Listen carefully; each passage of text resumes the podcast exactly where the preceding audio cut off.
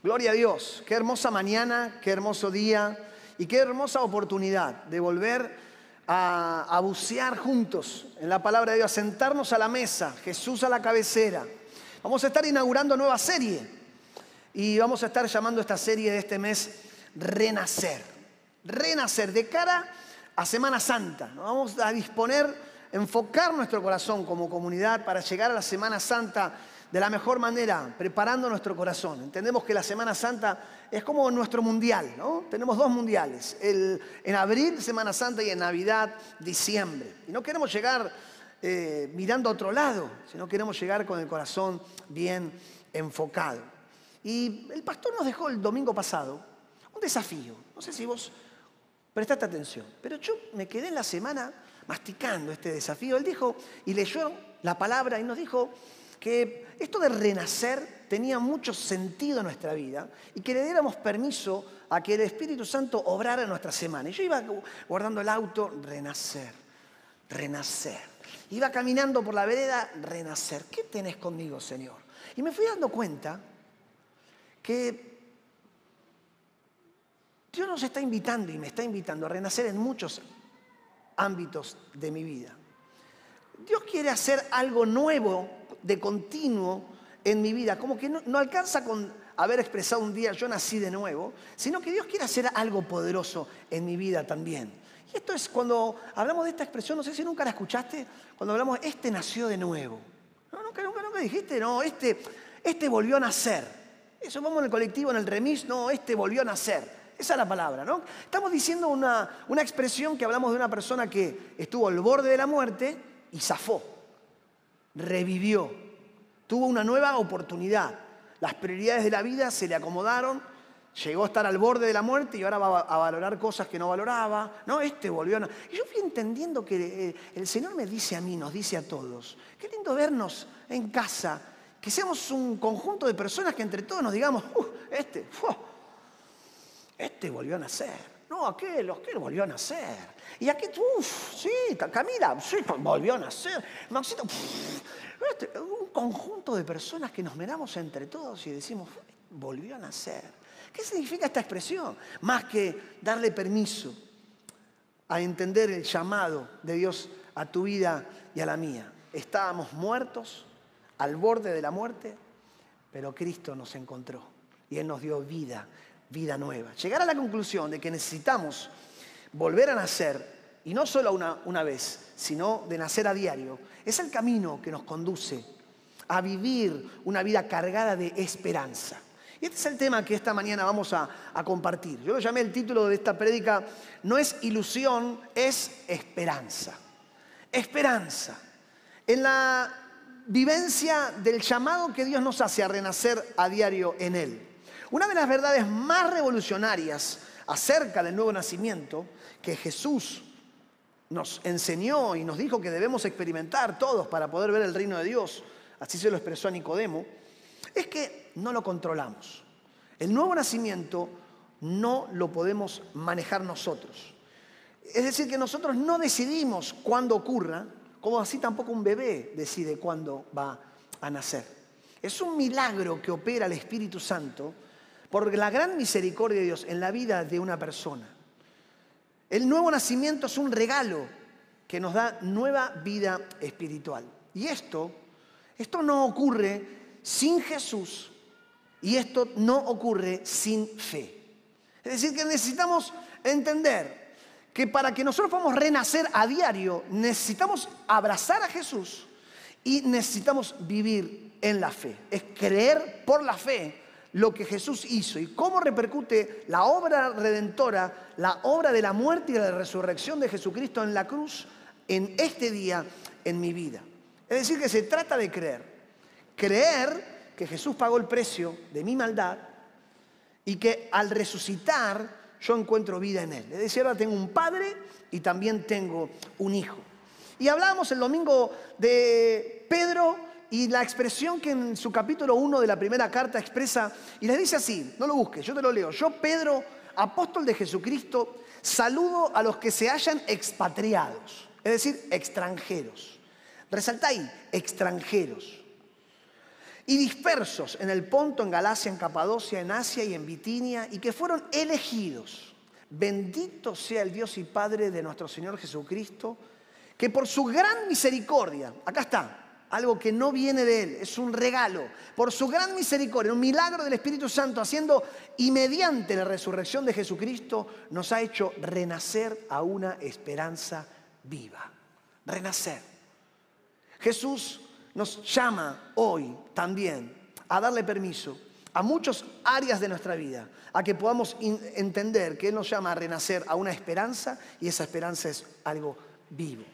Ahora, te pregunto, ¿quién es alguien que renace una esperanza viva? Y seguime, acompáñame en, esta, en, esta, en este camino. Alguien que renace una esperanza viva puede ser alguien que vuelve a empezar. Alguien que decide en la vida volver a empezar. Pedro les habla en esta carta, de su primera carta, en capítulo 1, a extranjeros en días de sufrimiento, extranjeros lejos de su patria, dispersados, dice, en varios lugares. Es decir, un clima típico de posguerra, en un clima de pospandemia, algo muy actual, como hemos estado compartiendo todo el verano. En el verano como comunidad nos inspiró una foto, una imagen, era una imagen de escombros y expresamos que la sociedad había vivido una guerra y que la pospandemia venía a ser ahora el tiempo de levantar escombros, que no necesariamente una bomba de fuego haya caído en tu casa o en la mía, no significaba que no nos vayamos dando cuenta que sí hubo derrumbes interiores, que sí hubo derrumbes en nuestros corazones. Y hoy te traje otra postal. Hoy la postal que nos puede inspirar juntos es la de los refugiados. Posteriormente a un momento de guerra, posteriormente a un momento donde tu casa se vino abajo, donde literalmente te quedaste sin casa, las personas que sobreviven a la guerra y a una pospandemia y a una posguerra, se quedaron sin nada. Son personas que van a ir buscando un lugar, un refugio para poder sobrevivir. En el mundo, según la ONU, hay más de 82 millones de personas en esta situación. No es que solamente ahora pasa en Ucrania, sino que esto es un, mal, una preocupación latente que se va profundizando en toda la humanidad. Personas sin hogar que dejan traumáticamente atrás sus vidas, afectos, bienes, vivencias, para ir con lo opuesto en búsqueda de un lugar seguro, ¿para qué? Para volver a empezar. Personas que están dejando atrás mucho de sí. La imagen de un refugiado como la que podemos ver nos puede ayudar a entender mejor lo que hoy viven cientos de personas a nuestro alrededor. Son sobrevivientes de los escombros, del dolor, en búsqueda de un nuevo hogar, un destino.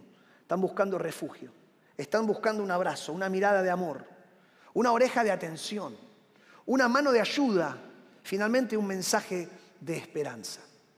Si bien no murieron físicamente, porque caminan y están por dentro, sienten que murieron. Por dentro llevan un dolor que necesariamente deben sanar. Se mueven y caminan en búsqueda, como te decía, de un destino y de una identidad, un lugar de pertenencia que por ahora les es incierto. Llevan ansiedades, llevan traumas, llevan frustraciones, llevan heridas, llevan recuerdos, anécdotas, miedos, desencuentros, vacíos y sobre todo la incertidumbre de lo que vendrá. A un refugiado no le vas a poder preguntar qué está pensando hacer la semana que viene o el mes que, eh, viene.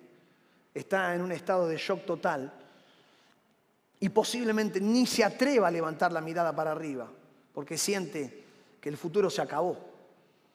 Estas y otras sensaciones son las que hacen que te des cuenta que algo en tu interior se afectó. Algo en tu interior cambió. Eh, veníamos, veníamos, pasó un, acontecimiento y, o la vida va corriendo y adentro te das dando cuenta que algo se afectó. Es la capacidad de mirar hacia el futuro, de mirar hacia el futuro con esperanza. Se afectó la capacidad de mirar al futuro con esperanza. Lo que llamamos oposición, el mal obrando para que vos y yo no podamos mirar hacia adelante. Todos de alguna manera miramos hacia el futuro. Unos lo hacen de una forma y otros de otra, pero todos miramos hacia el futuro.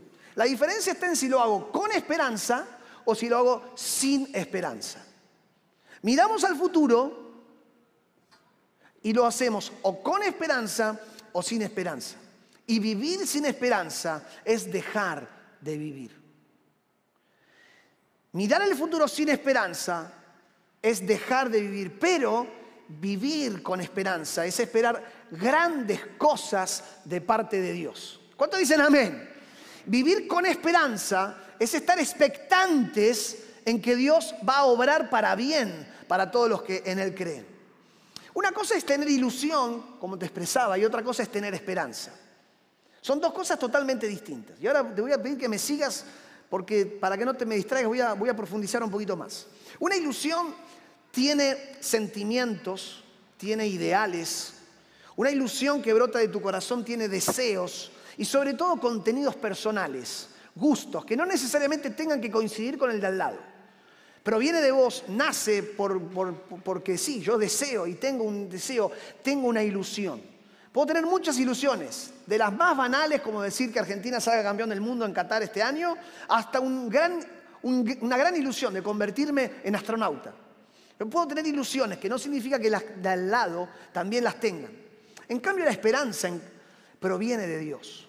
La esperanza que leemos en la palabra de Dios, esa que habla del amor, la fe y la esperanza, son tesoros que no te pertenecen no me pertenecen y no solo que no me pertenecen, sino que están fuera de mí.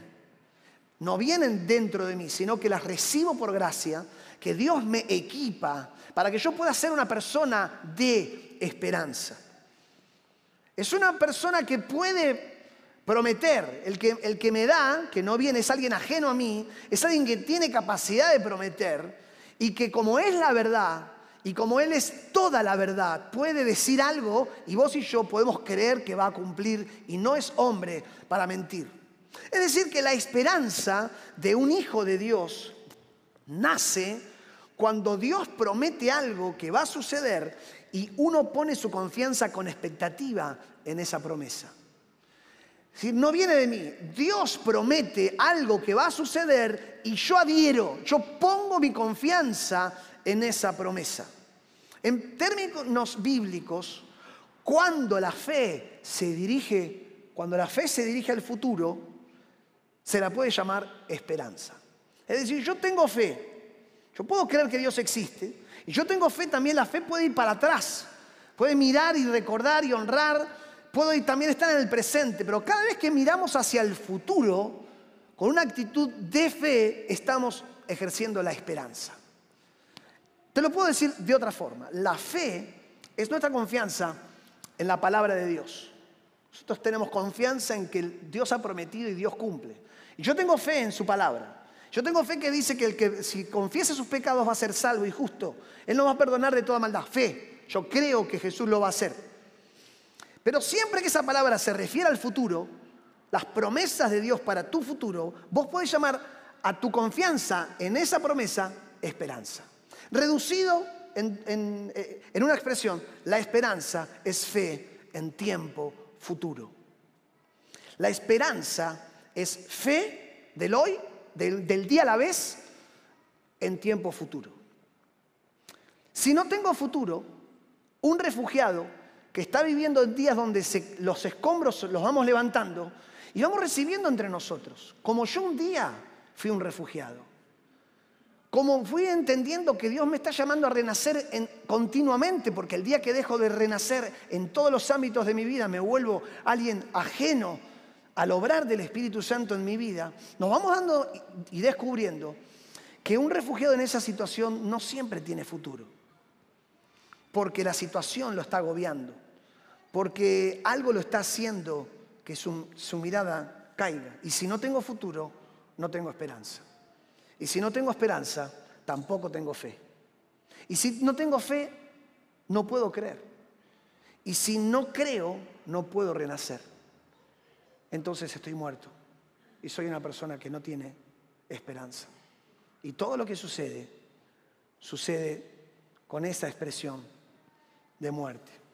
Teniendo esto en mente, Jesús emprendió su destino hacia la cruz. Hacia allá vamos.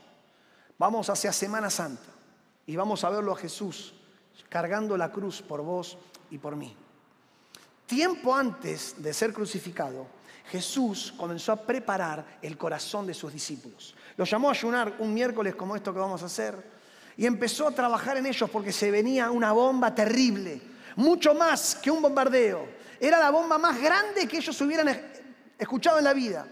Se venían tiempos de guerra y de confrontación, tiempos de refugio, tiempos de refugiados. Ellos iban a ser ahora los refugiados número uno del mundo, de aquel que habían creído, lo habían visto hacer milagros, multiplicar pan y peces, de golpe se iba a morir. La vergüenza más grande que iban a sentir ellos por dentro, de haber creído en alguien que de golpe murió. La soledad de la compañía, de haberse sentado, partir el pan con Jesús, de golpe ya no iba a estar más. Jesús lo sabía y comenzó a preparar el corazón de sus discípulos. Y te quiero invitar a que podamos leer qué es lo que hizo al preparar su corazón. Tiempos como los actuales que preparan nuestro corazón para lo que viene. Vamos a leer el Evangelio de Juan, capítulo 14, del versículo 1 al 4. Una porción de la palabra tremenda, hermosa y poderosa. Es Jesús quien va a comenzar a hablar. En el 14 capítulo 14 de Juan, versículo 1 al 4. Y dice, no se turbe tu corazón, es decir, no se angustie. Ustedes creen en Dios, crean también en mí. En la casa de mi padre hay muchos aposentos. Si así no fuera, ya les hubiera dicho. Así que voy a preparar lugar para ustedes. Y si me voy y les preparo lugar, vendré otra vez y los llevaré conmigo, para que donde yo esté, también ustedes estén. Tremendo, tremendo. Quiero invitarte, vamos a leerlo de vuelta, en voz alta, pero léselo vos al que tenés al lado y que el que tenés al lado te lo lea vos, ¿sí? Juan 14, 1 al 4, son un minuto, es tu momento, dale, vamos a leerlo en, en voz alta con quien tenemos al lado. Adelante.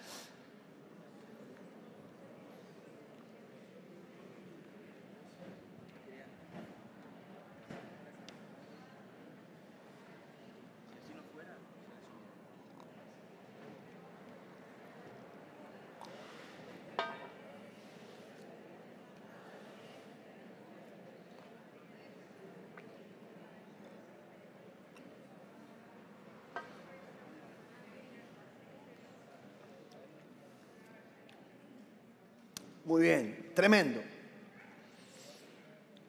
Tremenda expresión, tan actual, tan pertinente al día de hoy. Jesús diciéndole a sus discípulos, en modo, en modo de refugiados, no se angustien, no se angustien. No se turbe tu corazón, no se angustien.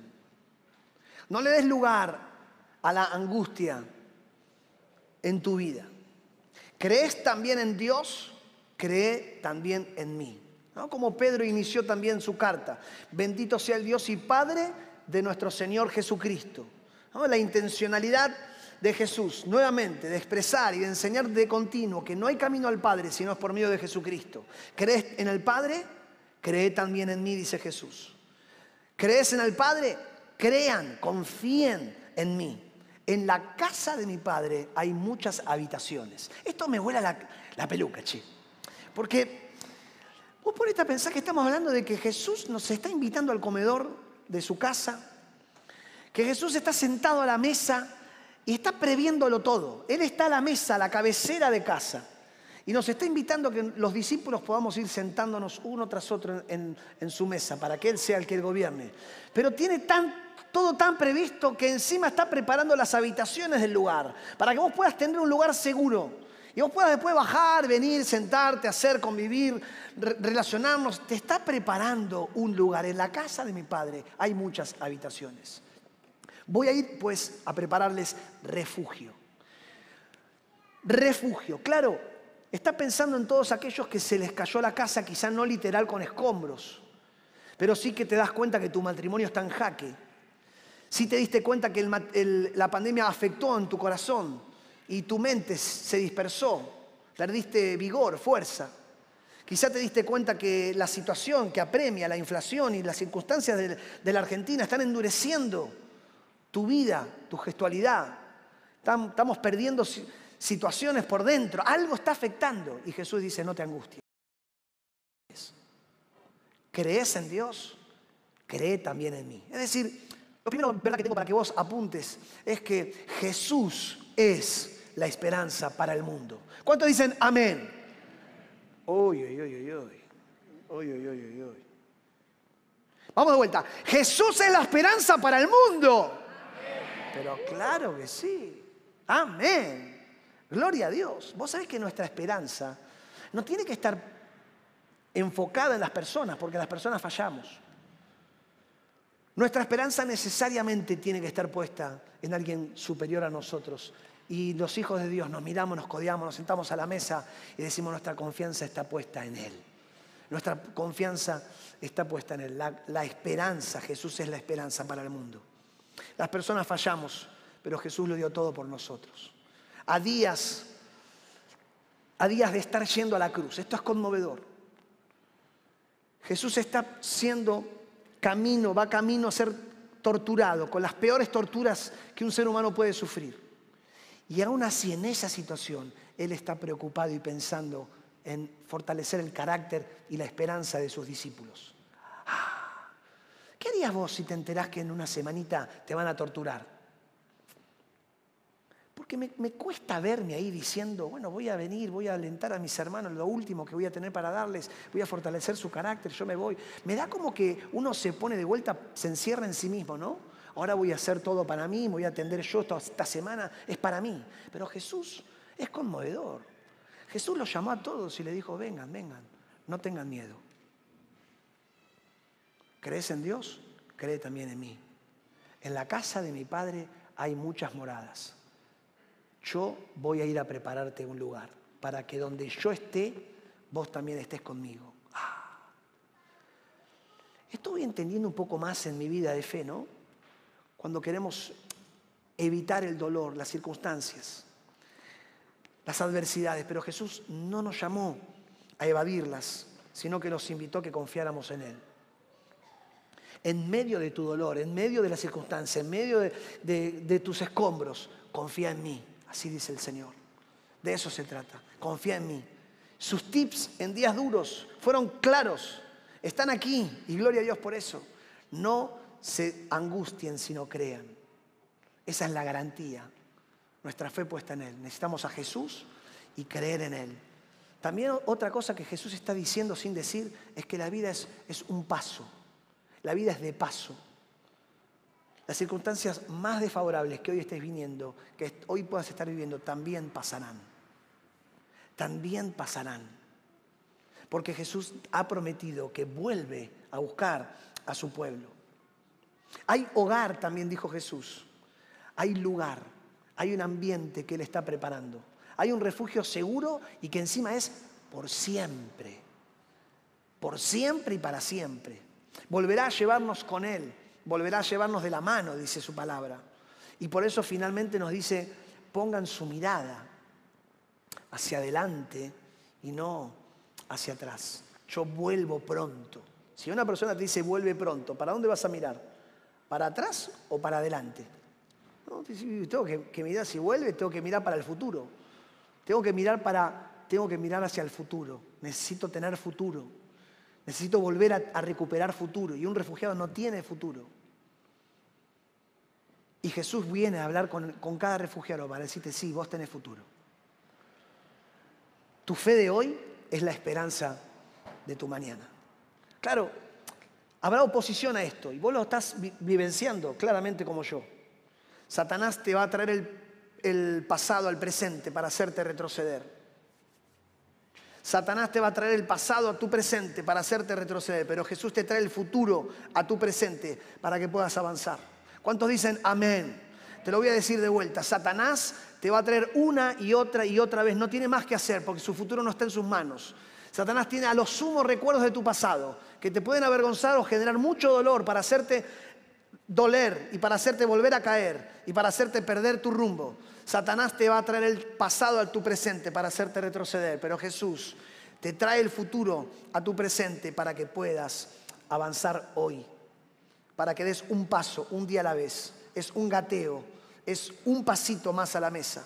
No son saltos, no son grandes, son un paso, pero de avance. Cuando uno se aferra a una parte de su vida que debe dejar atrás, lo único que está haciendo es limitándose a avanzar. No se puede ir adelante cuando uno está cargando un muerto. No se puede ir enfocado. Un muerto huele lo, muerto, una rata, uff, ¿no? Nadie quiere estar al lado de donde hay cosas muertas. Nadie quiere convivir con cosas muertas, porque no hay vida y si no hay vida no hay energía y si no hay energía no hay propósito. No hay por qué levantarme cada mañana. Por eso es que cuando nos enfocamos en lo que está muerto, hay ciertas cosas que suceden en nuestra vida, que por ejemplo es esto de encontrándonos cargando muertos. Y yo tengo que soltar lo que está muerto en mi vida.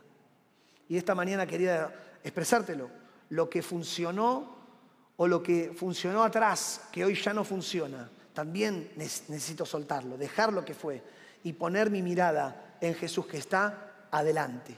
Jesús está adelante. En la vida, Él me va a mostrar un nuevo camino que va a ser siempre hacia adelante. Ahora pregunto, ¿por qué dejar atrás? ¿Por qué dejar atrás lo que está atrás? Porque Dios está con vos. Porque Jesús prometió, yo voy a estar voy a estar, no tengas miedo. Donde yo esté, ustedes también van a estar. Hay una expresión que siempre me daba mucha rabia, que es esta expresión que Dios está, está comenzando su obra en nosotros. Él está con nosotros, no nos va a desamparar, no nos va a dejar, no nos va a dejar huérfanos. Él está, está recién comenzando. Y yo muchas veces escuchaba a mi papá, Román, pero estás arrancando, tranquilo. Lo miraba como, diciendo, pero ya tengo 33, ¿cuándo que siempre estoy arrancando? Ya soy un hombre, viejo, ¿no? Como que vos, eh, ¿qué onda? No, pero cuánta verdad, cuánta razón. Porque renacer se trata de tener 80 años y estar volviendo con una disposición de volver a arrancar. Creer, Dios está recién arrancando una obra a tus 80. Porque si vos por tener 80 años, ya, ya, estoy, entonces Dios obra solamente para un sector de personas. Cuando uno cumple, no, me jubilé, listo, el Espíritu Santo encajonado, ping. ¿No es cierto? Que es una mente que tiene que renovarse. Necesitamos renacer a esta vivencia para decirle, Señor, hacé conmigo otra vez. Está recién arrancando, gloria a Dios. No quiero ponerme en el medio de esta situación. No importa la edad que tenga. Dejar atrás lo que es de ayer y caminar hacia adelante, siguiendo su promesa. Por eso es que aceptar a Dios, aceptar que Dios está recién comenzando en tu vida, es decirle, sí Señor, hacelo de vuelta, hacelo conmigo, no detengas tu obra en mí. Yo me encontré esta semana orando así, porque voy, voy, voy caminando y voy, voy notando que estoy cargando unos cuantos muertos en mi vida. Que el Señor me dice, ya está, Román, dale para adelante. Listo, deja que los muertos se entierren a sus muertos, seguime, dale para adelante, soltá, soltá, no estoy ahí, yo estoy allá, yo vuelvo pronto, lo mejor en mí está adelante. Y gloria a Dios por eso. Por eso es una expresión de un corazón que dice, yo estoy dispuesto a volver a empezar. Y esto me encanta, hablarlo con los abuelos. Pues yo hablo con muchos abuelos que me, miran y me dicen, yo estoy volviendo a empezar. Yo hablo con mi abuela, tiene 100. Vuelve a empezar todos los días. Es tremendo. Es maravilloso volver a empezar, quiero hacerlo mejor. En mi forma, en mi carácter, mis relaciones, mis afectos, las posturas que tengo asumidas, yo soy así. Jesús quiere renacer también en esa actitud. Quiere renacer en tu vínculo con tus hijos, con tu esposa, con tus hijos, con, con tus sobrinos, en tu trabajo. Renacer, renacer a diario, pedirle al Señor, renacer, renacer, renacer. Sí, acá también. Porque donde no hay vida, no hay futuro. Y donde no hay futuro no hay esperanza. Y Jesús quiere hacerse presente hoy en nuestras vidas. Más adelante, Juan 14, versículo 18 al 21 dice, no los dejaré huérfanos, vendré a ustedes. Dentro de poco el mundo no me verá más, pero ustedes me verán. Y porque yo vivo, ustedes también vivirán. ¡Uy, terrible! Porque yo vivo, es decir, que la vida eh, está en Él. Porque me doy cuenta que mi esperanza contra la esperanza de Él se acaba. Mis fuerzas se caen. Es porque vos vivís, Señor. Yo voy a vivir con vos también. En aquel día ustedes sabrán que yo estoy en mi Padre y que ustedes están en mí y que yo estoy en ustedes.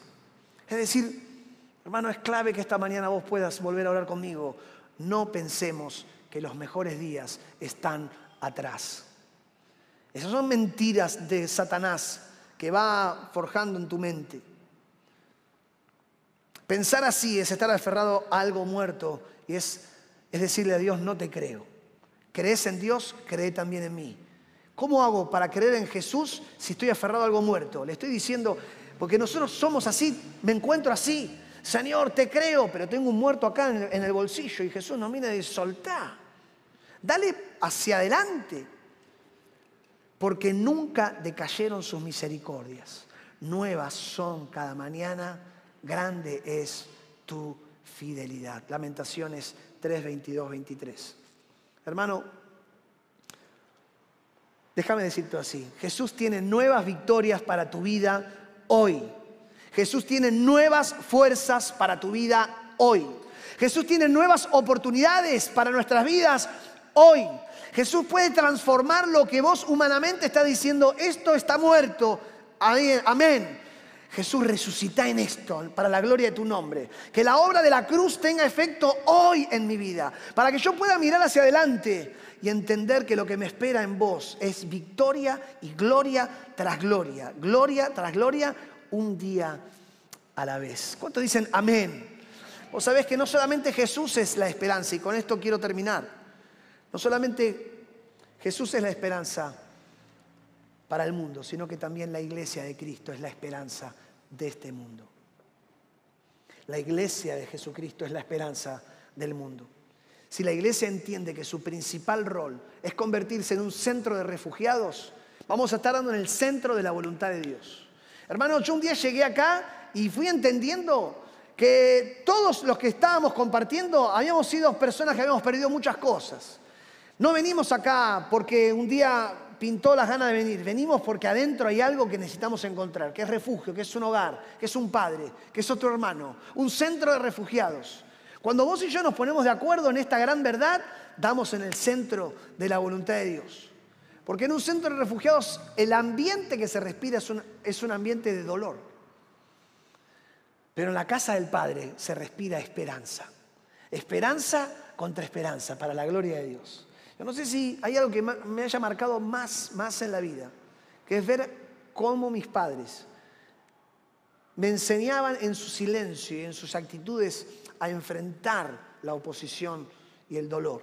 Si hay algo que me marcó a fuego, es ver cómo guardaban silencio y cómo creían. Y nunca jamás íbamos a despotricar algo contra el cielo. Al contrario, es el tiempo de considerar, tiempo de, hacer silencio. Claro, un refugiado, hablamos muchas veces, no va a tener esas ganas de, de decir, me voy a comer el mundo por delante. Pero sí puede sentarse al lado tuyo como Jesús se sentó un día al lado tuyo, con silencio, llorando con Él, pero sabiendo que al lado tuyo hay algo que Él no tiene, que es esperanza. Vos sabés que en Cristo las mejores cosas están por venir. Y que a lo sumo el presente de hoy también va a pasar, porque Él ha prometido que Él va a hacer algo nuevo. Y vos tenés aquí un dolor grande, quizá. Estás, se te fue de las manos una relación con, tu hijo. Jesús quiere renacer en tu vida, no en la vida de tu hija. Es en vos el tema. Él quiere hacerlo en vos. Vos si quizá acá tenés una, un, tengo, tengo, algo me afectó. Jesús quiere renacer hoy. Hoy, hoy es la mañana. Este es el día que Jesús lo, lo quiere hacer. Las personas vienen a constatar que lo que predicamos es real. Y yo por eso amo la iglesia, hermano. Amo a la iglesia, aprendí a amar la iglesia y me lavo la boca cada vez que hablo de la iglesia, que es la iglesia que es, es un conjunto de personas que no somos perfectos, tampoco es un edificio, sino somos el cuerpo de Cristo juntos. La iglesia es Cristo en nosotros. ¿La qué? La esperanza de gloria. No, no, que yo, claro, yo, yo, yo necesito, y este, este volvió a nacer. ¿Cómo volviste a nacer? Y bueno, son el 90% de los casos que vos preguntás, te van a decir que conocí a Jesús, me entregué a Cristo en tal día, en tal iglesia. El 10% te va a decir que lo, hizo escuchando una radio, estando delante de las cataratas del Niágara, Decís, ¿cómo leyendo la Biblia solo? El 90% te van a decir que Dios usó la iglesia. La iglesia de Cristo, que sos vos y que soy yo. Amo a la iglesia. En, esta, en, la iglesia de Cristo servimos al Señor, recibimos redención por nuestros pecados, nos casamos, Conocí a mi esposa. En la iglesia mis hijos corretean y se van formando como yo lo hice un día. En la iglesia podemos amar, mirarnos a los otros y poder perdonarnos. En la iglesia podemos abrir el corazón y encontrar que al lado mío también hay otro que, que tiene escombros por dentro y que lejos de avergonzarlo los abre porque Jesús sentado en la mesa sana, restaura y liberta y levanta para la gloria de Dios. Por eso es que Jesús vuelve a buscar a quién? A su iglesia, una iglesia viva, una iglesia que no se cansa de mirarlo y de amarlo y de creer. De creer que lo que viene en Cristo es algo maravilloso. Por eso quiero invitarte esta mañana a que podamos orar. Cerra tus ojos ahí donde vos estás.